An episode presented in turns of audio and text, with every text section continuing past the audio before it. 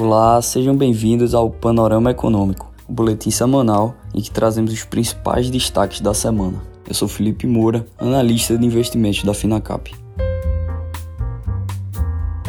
O Ibovespa registrou mais uma semana de queda e agora negocia na região dos 114 mil pontos. Com isso, já corrige 6% da cotação máxima do ano, que foi atingida no início do mês. Mais uma vez, o mau humor dos mercados internacionais deu o ritmo das negociações. Inflação nas economias desenvolvidas segue sendo o tema que vem tomando o centro das atenções dos investidores. O índice da Bloomberg de bônus de longo prazo do governo dos Estados Unidos caiu mais de 18% este ano, colocando no caminho de sua maior queda observada desde 1973. O recuo nos preços dos bônus elevou o rendimento dos treasuries de 10 anos, uma referência para os mercados de título no mundo todo, a quase 3% com os investidores se posicionando para um aperto rápido da política monetária do Federal Reserve e outros bancos centrais que também estão enfrentando a disparada dos índices de inflação. O consenso de mercado hoje aponta para um pico da inflação neste trimestre e uma queda constante até 2023, o que reduziria o grau de pânico em torno da inflação e permitiria assim uma queda das taxas de juros.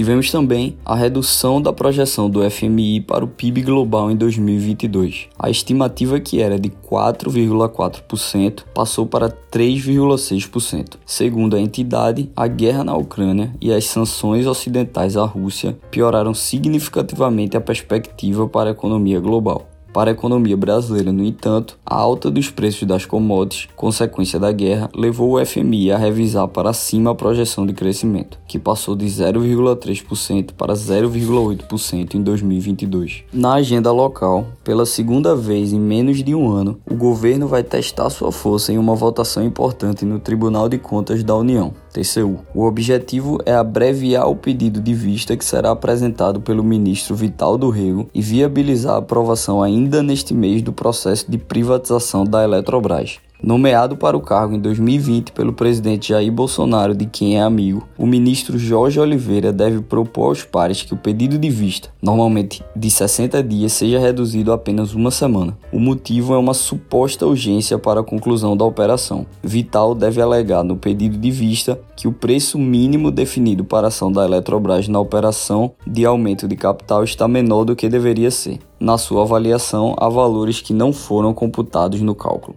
Agora, em relação às empresas. A operadora de shoppings Aliança Sonai fez sua terceira proposta no ano para uma fusão com a BR Malls e desta vez conseguiu um avanço importante a BR Mos aceitou discutir os termos e levar a decisão para votação pelos acionistas. As ofertas anteriores haviam sido rejeitadas pelo Conselho. A real possibilidade de realização de negócios animou os investidores. A ação da Aliança subiu 1% e da BR Malls deu um salto de quase 8%. Desta vez, a Aliança propõe pagar 1,25 bilhão em dinheiro aos acionistas da BR Malls e na relação de troca entrar com cerca de 326 milhões de ações, na proporção de 0,39 ação por papel da BR Malls. É o menor valor em dinheiro ofertado até agora, mas o maior percentual em ações, um dos principais questionamentos da administração da BR Malls sobre as propostas anteriores. A MRV Engenharia divulgou sua prévia operacional referente ao primeiro trimestre. A companhia vendeu 1,74 bilhão, resultado recorde e 7,6% superior aos três primeiros meses de 2021. Deste total, 24% veio da comercialização de empreendimento da HS, subsidiária americana, que lançou um novo empreendimento com valor geral de vendas de 684 milhões de reais. Segundo Rafael Menin, co-presidente da MRV, a atuação nos Estados Unidos deve ultrapassar 50% das vendas do grupo no futuro, com resultados superiores ao estimado pela holding e maior margem de lucro. A estratégia de estocar mais insumos para enfrentar a inflação ainda afeta o caixa da companhia, que caiu 117,2% entre primeiros trimestres, mas Menin analisa que as condições econômicas devem melhorar nos próximos meses. Esse foi mais um boletim semanal Panorama Econômico. Obrigado